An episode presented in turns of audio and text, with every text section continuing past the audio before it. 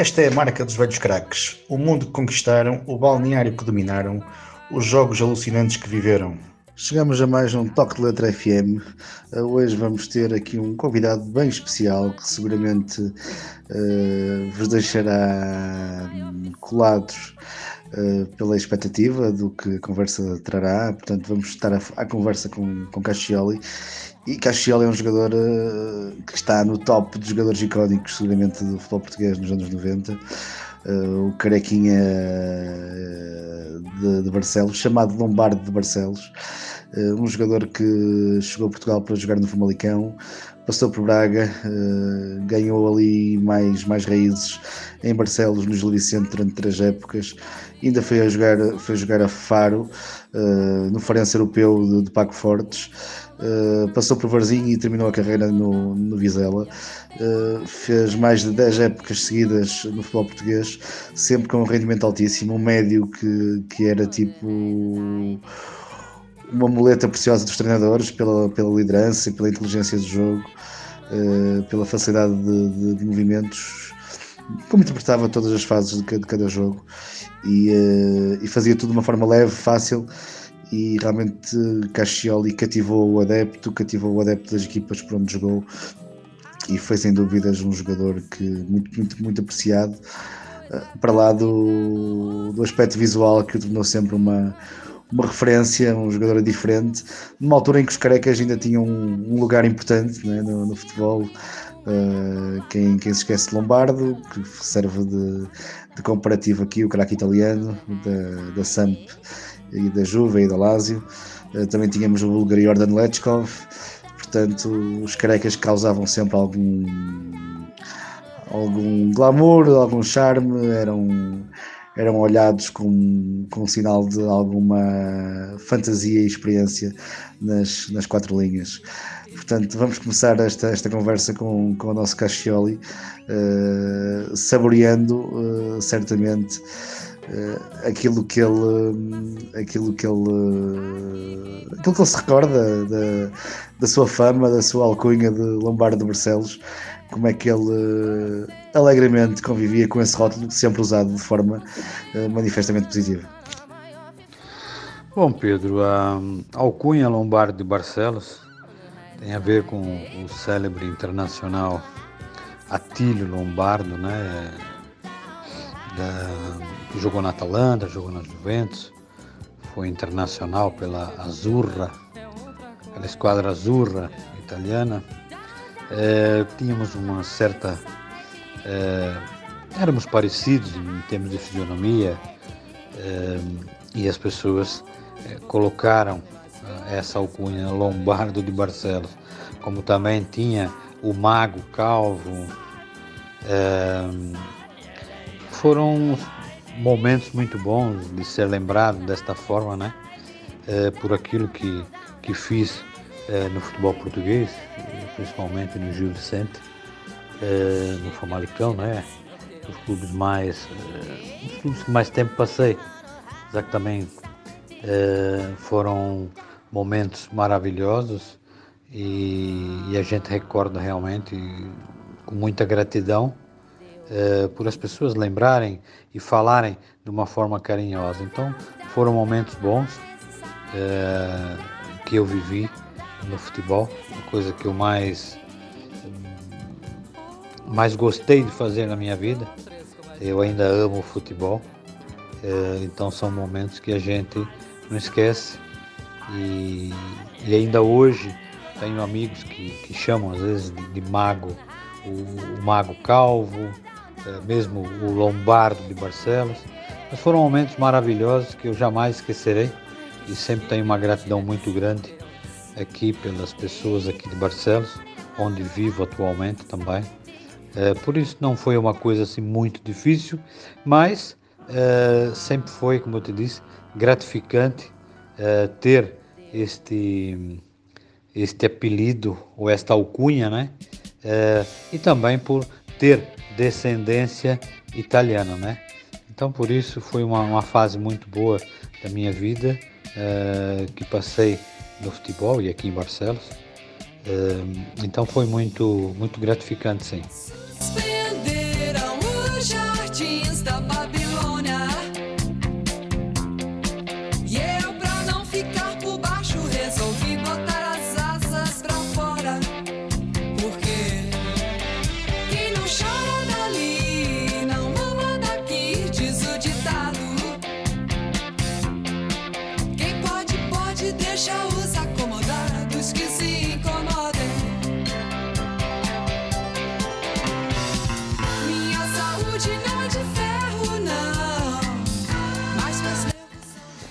O primeiro clube que desfruta do, do Caxioli é o Famalicão, 89-90.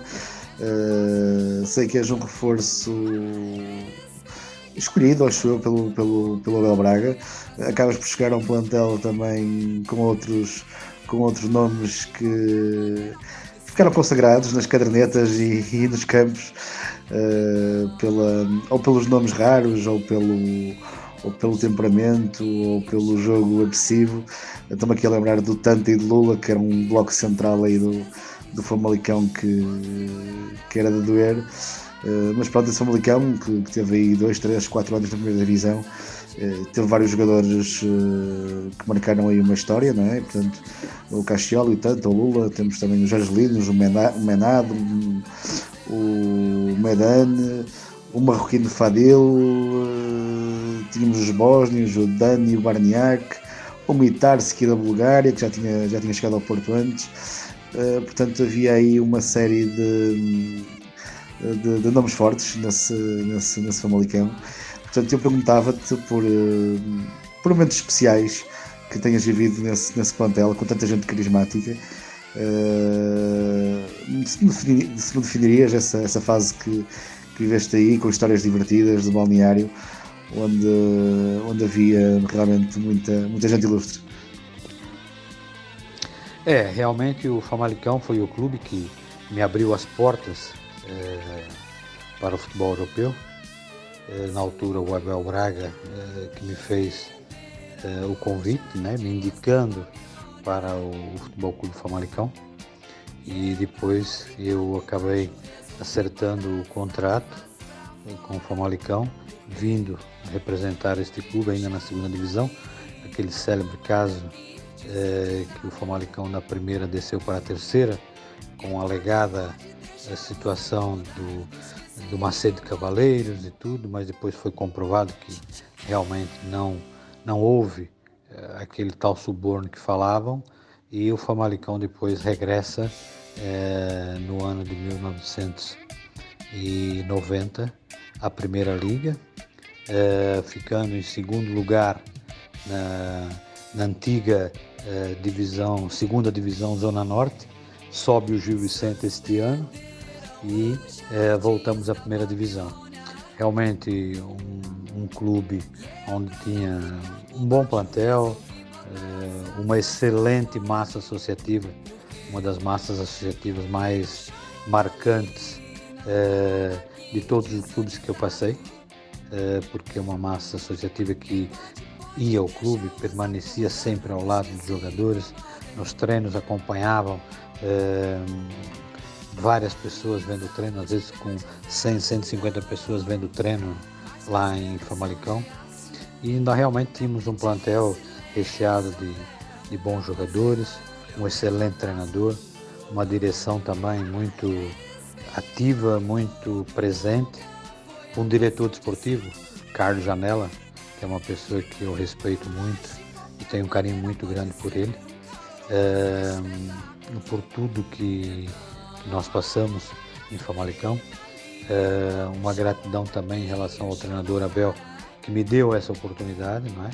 E das pessoas que trabalhamos juntos, o professor José Augusto, que era o preparador físico nosso, que foi preparador físico da seleção portuguesa, é, juntamente do, do Euro é, 2002. É, tínhamos é, o, o Lula, do Tanta, uh, e também tínhamos o Figueiredo, que hoje é o, o treinador do guarda-redes do Futebol Clube do Porto. E para contar histórias, realmente há uma história uh, entre o Lula e o, e o, e o Figueiredo, que num dia, uma sexta-feira, que era dia de, de banhos massagens, naquela altura tinha aqueles banhos o banho quente, né? A gente ia pro tanque, passava lá um pouco, depois tinha as massagens e tal. Então tinha aquelas brincadeiras no final da, da massagem, o pessoal de atirar encharcados. Então o Figueiredo já tinha avisado um dia que não gostava desse tipo de brincadeira. E entretanto o Lula, eh, como gostava de pegar com todo mundo, eh, acaba de, de fazer a massagem, antes de ir para o chuveiro, encharca uh, a, as suas cuecas e, entretanto, pega e atira no Figueiredo, e atira na, no pescoço do Figueiredo. O Figueiredo estava de costas. E no, no estádio Famalicão, a gente, para tomar banho, tinha que descer umas escadinhas, os chuveiros ficavam mais embaixo do nível uh, que era o, o, o balneário. Entretanto, o Figueiredo, quando bate aquele, aquele encharcado no pescoço dele, ele não pensou duas vezes. Como ele não gostava da brincadeira, ele pegou na balança que a gente pesava e atirou para debaixo do chuveiro. É, sorte, sorte, é, que o Lula estava do outro lado, porque aquilo tinha uma mureta é, que é, era um pouco mais alta do que o chuveiro, não é? Então, o Figueiredo, como tinha um espaço, o Figueiredo pegou na, na, na balança e jogou ela por cima daquela mureta para cima do chuveiro. Só que o Lula, já se apercebendo que alguma coisa poderia acontecer, estava tomando banho do outro lado. Essa foi a sorte, porque senão o Lula tinha levado com a, com a balança em cima da cabeça. Mas o Lula, se era o Zeiro e Vezeiro nas partidas e eu já, já falei com ele uh, algumas vezes e, e também desse, desse filme que eu já fiz, já falei com, algumas, com alguns jogadores uh, desse tempo e realmente o Lula estava no, no top das partidas. Uh, e, mas também levou o troco algumas vezes, não é? Se era o Zé Vezeiro também, também o pediram a ele algumas vezes. O que é que sabes sobre isso?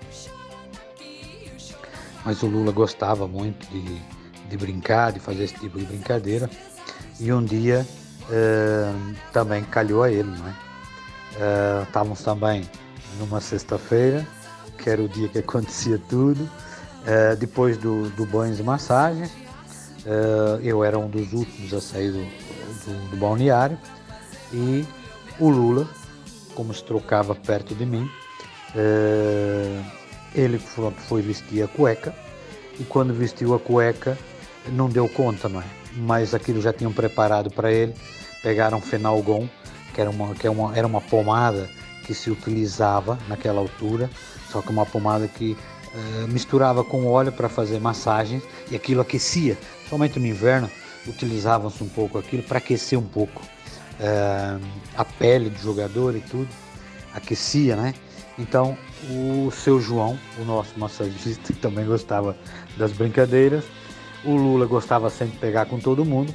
O seu João, discretamente, quando estávamos a treinar, veio mais cedo um pouco, pegou o Fenalgon, passou na cueca e, entretanto, na hora de ir embora, o Lula foi vestir as cuecas e quando vestiu a cueca, pá, passado para aí uns 3, 4 minutos, começou a sentir aquela quentura, não é? é no meio das pernas e começou a ficar aflito. Ai meu Deus, ai meu Deus, ai, ai, que está, está esquentando. O que é isso? O que é isso? O que é isso? Ai, ai, e ele correu para o seu João. Ô seu João, me ajuda aqui, seu João, me ajuda. Fizeram alguma coisa, tá me dando aqui um calor e, e tá me ardendo tudo aqui, seu João, dá uma olhada. E aí o Lula tirou a roupa, o seu João olhou e tal, e o seu João disse assim para ele: Lula, passa gelo que é melhor. E só que aquilo foi mesmo de propósito. E o Lula foi e passou gelo. Só que passa o gelo, aquilo queima mais ainda. E o Lula aflito, não conseguia andar, ficava sentado porque aquilo estava mesmo tudo vermelho embaixo das pernas e aquilo queimava que só. E o Lula ficou desesperado. Aí depois lá o seu João ajudou para acalmar e tudo. E, e o Lula uh, levou com essa também, porque ele gostava de brincar com todo mundo, né? E acabou também ficando também penalizado uh, nessa situação. E eu presenciei porque eu estava dentro do vestiário e foi mesmo muito engraçado a forma como o Lula reclamava, como ele pulava, como ele, ai meu Deus, ai meu Deus, ai meu Deus, ai meu Deus, ai que está queimando, está queimando. Foi muito mesmo, muito engraçado. E uma outra história que eu também acho muito interessante para contar. Uma vez nós estávamos é, fazendo uma, uma caminhada, que naquela altura fazia-se muito, e nós estávamos no Monte de Santa Catarina no meio do monte mesmo, uh, e aquilo não tinha jogo no final de semana, aquilo tinha uh, chovido muito nessa semana, e nós fomos para o meio da lama, aquilo era um, um, um autêntico pantanal, a gente corria para um lado, corria para o outro, enterrava até o joelho e tudo, e até uma altura nós fomos correr e tivemos que passar pela linha do trem. E era o pessoal, ô professor, mas e se vier o trem? Não, não, essa hora não vem o trem, essa hora não passa trem. E passado aqui uns 5 minutos vem o trem. E aí toca o pessoal que estava mais atrasado tem que pular para cima das silvas, porque senão uh, ficavam com medo, né? Pronto, podia não acontecer nada se desviasse, mas o pessoal ficou com tanto medo que teve gente que pulou para cima das silvas.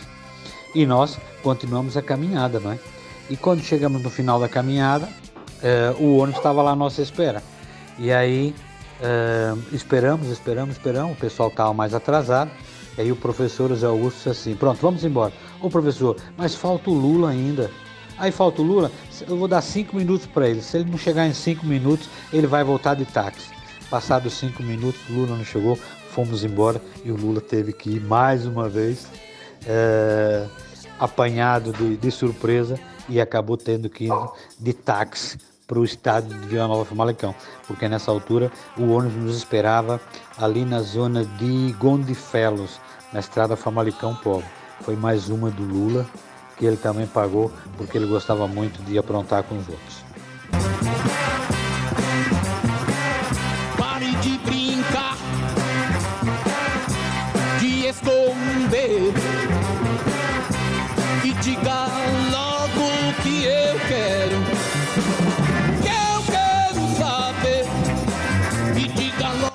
Bocado falava dele, uh, o, o marroquino Hassan Fadil, vindo de Maiorca. Uh, sempre ouvi dizer que era uma especial figura desse balneário. Uh, agressivo, tinha, tinha mesmo os seus, os seus momentos que, que não eram fáceis de, de, aguentar nem para os companheiros nem para os, para os rivais, ao que sei. realmente o, o Ação marroquino era um, uma figura mesmo carismática, né?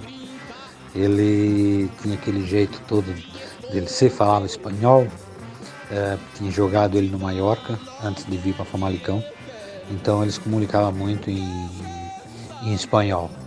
E ele era muito chato, muito chato, ele pegava com todo mundo no treino, nos jogos, é, e às vezes o pessoal se irritava com ele. Então um dia nós estávamos a treinar, era um dia de, de, de, de conjunto, e pronto, fizemos o conjunto e tal. E nesse dia o Abel tinha colocado ele na equipe reserva. E ele estava chateado, né? Porque estava na equipe reserva e tal, aquela coisa. É, entretanto, o, começamos o treino e tal, e o Assan começou, é, que ele era um, um jogador muito agressivo, não é? E começou a irritado porque estava na equipe considerada reserva, começou a dar pontapé num, no outro, não sei o que, pronto. Aí o Abel parou o treino para organizar algumas coisas na equipe, né, considerada titular, e comentou, ele olha, vocês façam atenção ao Assam, mas ele está precisando aprender um pouco, ele não pode ser assim. Então, uh, nós tínhamos na zaga Tanta, Lula, Benhur, né? É, jogadores assim, com uma certa postura, é, jogadores fortes. Então o Abel disse: oh, se vocês derem uma chegadinha nele, pode dar uma chegadinha que nós vamos deixar o barco correr para ele aprender um pouco. Ele também não pode ser assim, não. Tá bom. E tá lá a segunda parte do treino. Uh, o, o Assan ia chegar na bola, então o Lula, o Tanto, o Benhur chegavam mais duro nele, né? E ele reclamava. E segue o jogo, o professor não apitava, íamos, continuava o treino. Só que chegou uma hora, parou a cassete do Assan, ele foi e deu uma entrada no Jorge Marques, uma entrada por trás. E o Abel entrou dentro do campo, correu atrás dele para bater nele, porque ele tinha entrado daquela forma muito violenta, né? agressiva e, e desleal, né? E desleal. Um, e o Abel saiu correndo atrás dele e ele saiu correndo, fugiu para dentro do vestiário, porque senão o Abel acertava ele porque o Abel ficou louco com ele. Então o Assan era, realmente tinha essas coisas nos, nos jogos, inclusive. Ele mordia o, os defesas, ele cutucava os defesas, ele puxava a orelha. Era realmente era intragável dentro do campo. Mas era um bom jogador, uma pessoa muito engraçada também, gostava de, de brincadeiras e tudo. E foi um jogador que realmente marcou aquela, aquela passagem dele no Famalicão e também porque ele se achava o galã da equipe, né? O pessoal pegava muito no pé dele por causa disso. Mas foi um jogador que marcou realmente uma passagem também muito boa no Famalicão.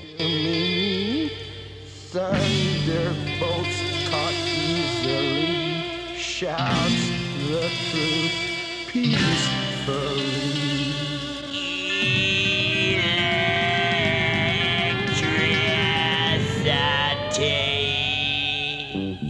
É inevitável falar de Barcelos, Caccioli, onde jogas de, de 92 a 95, jogas sempre uh, e enches ali de, de alegria o Adelino Ribeiro Novo, um campo mítico também da primeira divisão, que, também era difícil de, de se jogar. Uh, apanhas um Gil Vicente num período em que é treinado pelo Vitor Oliveira, o nosso já uh, saudoso Vitor Oliveira, que muita falta faz ao futebol português.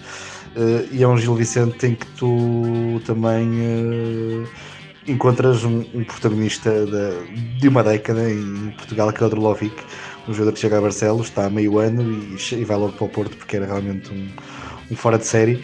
Portanto, um bocadinho perceber a, tua experiência, o, o contacto com o Vitor e o contacto com, com, com, com o Drolovic neste, neste Gil Vicente. Pronto, a minha chegada no Gil Vicente, né? vindo de Braga, uh, sendo convidado né, pelo Vitor Oliveira, que foi o treinador que pediu para ir me buscar, é, através de uma pessoa que também estava no meio do futebol. Essa pessoa, como eu tinha contrato com o Braga ainda, é, mas estava é, tinha mais um ano de contrato com o Braga, mas a coisa não estava correndo muito bem e eu recebi esse convite, então eu optei por sair do Braga, eu rescindi meu contrato, vindo para o Gil Vicente nesse ano. E também conhecido neste ano a chegada do Drulovic com mais dois jugoslavos que na altura tinham uh, fugido da guerra na, na antiga Jugoslávia. Fugiram para a Alemanha, acabaram vindo para Barcelos fazer teste e o Drulovic realmente a qualidade uh, que ele tinha tecnicamente era um, um atacante com uma classe muito grande, um jogador uh, que jogava muito bem, lógico, e a gente vê pelo percurso dele, né? Porto, Benfica, uh, um jogador que realmente marcava diferença na nossa equipe. E um jogador também que, uh, quando chegou, nós morávamos próximos e a gente muitas vezes, muita não, todos os dias íamos para o campo, íamos a pé, que a gente morava perto do, do Adelino Ribeiro Novo e a gente e os dois, nós dois íamos juntos, é, conversando. Era difícil conversar porque ele não falava português e eu também não falava iugoslavo. É, então a gente ia por mímicas tentando é, falar, às vezes com umas palavras em inglês e tal. E pronto, e assim é, começamos, a gente ia e voltava junto para o treino. E depois dos treinos também, a gente sempre ficava no campo, batendo um pouquinho mais de bola, fazendo passe de longa distância. Então a gente criou assim uma, uma amizade boa e tínhamos um entendimento muito bom dentro do campo, né? É, tanto que as pessoas diziam que eu era a muleta do Drulovic, não é? Mas a nossa equipe, é, o Vitor Oliveira fez é, nos três anos que estivemos aqui, não é? é jogávamos, é, a equipe tinha um sistema de jogo é, que era realmente para deixar o Drovic nos últimos 30 metros do campo, porque ele fazia diferença é, e desequilibrava muito nesse sentido. É, além da classe que tinha, né, da, do, do um para um dele era muito forte, desequilibrava muito em termos de defesa, quebrava muitas linhas, né, como se diz hoje. Então é um jogador que fazia diferença na nossa equipe. É, então, tínhamos um entendimento muito grande no próprio jogo. uh, só a maneira de ele se movimentar, já sabíamos como é que tínhamos que fazer. Então, uh, realmente foi um jogador que marcou muito aqui a sua passagem no Gil, como também o Mangonga, a Peter Aindes, o Miguel, o próprio Tuque, o Laureta, o Braçar, jogadores que passaram aqui no Gil Vicente, o Pedro Roma, jogadores que passaram aqui e realmente também deixaram grandes marcas aqui no, no Gil Vicente. São jogadores é, que daquela altura, não é? é? Eram comandados pelo nosso querido Vitor Oliveira, não é?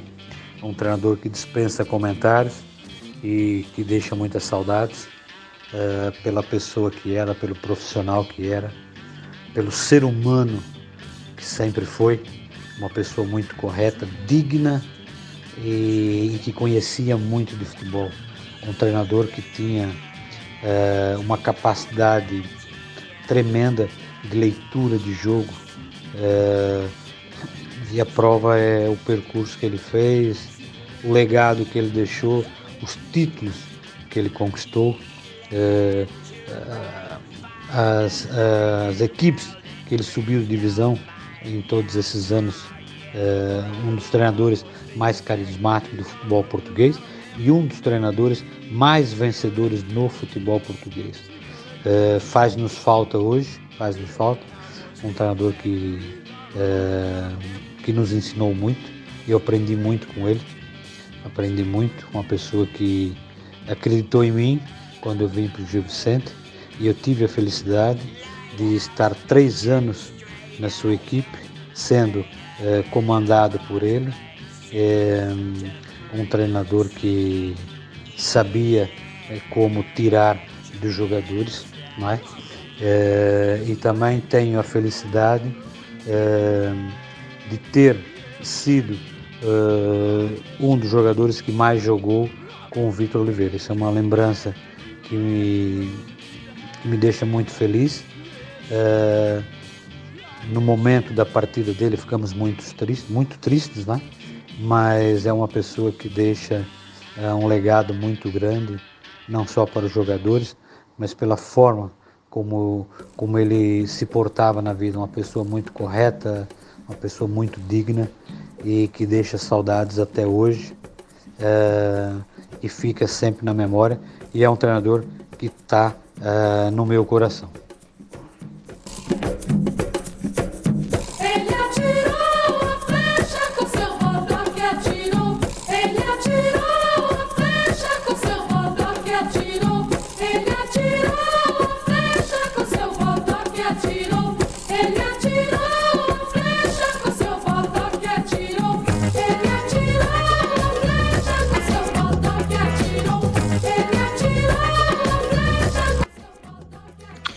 Gil também tinha muitas figuras, era uma equipa muito coesa, por vários, uma série de jogadores que, que permaneceram várias épocas no, no clube.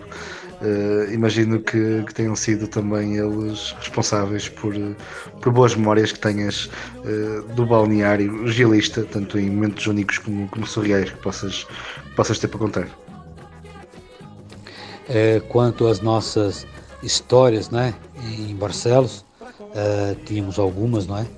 Uh, um jogador que até esqueci de referenciar né, no, no Gil Vicente, o Lila, que era um jogador muito carismático, uma pessoa uh, incrível, incrível, uma pessoa com também tem uma amizade, um respeito muito grande, uma admiração pela pessoa que ele é, mas o Lila é o jogador que eu acho que mais histórias tem eh, no futebol, pelo menos daqueles que eu conheço, é o jogador que mais histórias tem. E, e lembro-me de, uma, de, uma, de, uma, de um jogo, eh, quando jogávamos uh, Gil Vicente Famalicão, ele nessa altura estava no Famalicão. E há um, um canto uh, aqui do lado da, da antiga Tor, e eu vou bater o escanteio, e quando vou passando perto dele, ele diz assim para mim, Carequinha, pro ano que vem é eu tocando bumbo e você organizando a orquestra. E eu olhei assim e disse assim, esse, esse Lila não bate bem da cabeça. mas ele era uma pessoa que não. Um balneário com o Lila é uma coisa impressionante, impressionante, porque é uma pessoa uh, carismática, como eu te disse, e tem, assim, agrada todos os jogadores, está sempre contando piadas, uh, deixa o pessoal sempre animado, né? E de histórias de balneários, outro também que também tinha muito e gostava muito disso era o Laureta. Uh, e o Laureta aprontava bastante no, no, no, balneário. Tanto que um dia uh, nós estávamos uh, no vestiário e ele pegou um pedaço de limão e colocou no, no, no cacifo do Tueba, que era pro Tueba é, passar debaixo do braço de vez em quando, o Tueba cheirava um pouco mal. Mas lógico, o cara sai do treino, transpira e tudo, não é? É coisa. Mas o Laureta gostava de pegar com, com o Tueba, então de vez em quando colocava uns, umas rodelas de limão é, para que o Tueba passasse debaixo do braço, que ele dizia que isso acalmava um pouco aquele cheiro do suor do Tueba. E, e outra história também, é, de que no final de uma época, né, nós estávamos lá todos é, no, no balneário, aquela tradicional festa que se faz quando a equipe consegue a permanência, né, o objetivo da permanência, e nós tínhamos um diretor é, que ele não gostava de brincadeira nenhuma, não é? E o Laureta, como gostava de, de pegar no pé, então, acabou o jogo, nós permanecemos na primeira divisão, já tínhamos conquistado o objetivo, não é? Então, Laureta foi, pegou o balde do lixo, encheu de água e chegou nas costas desse diretor é, e virou-lhe o balde com água, cheio de lixo, e o nosso esse diretor estava de fato todo bonitinho e tal e o Laureta começou a rir, ele xingou o Laureta, ele queria bater no Laureta, o Laureta saiu correndo e foi uma história tremenda, é, aonde o Laureta gostava muito dessas histórias, muito, muito das brincadeiras. Era uma pessoa também que brincava muito e tinha também esse feitio de estar sempre pegando no pé das pessoas.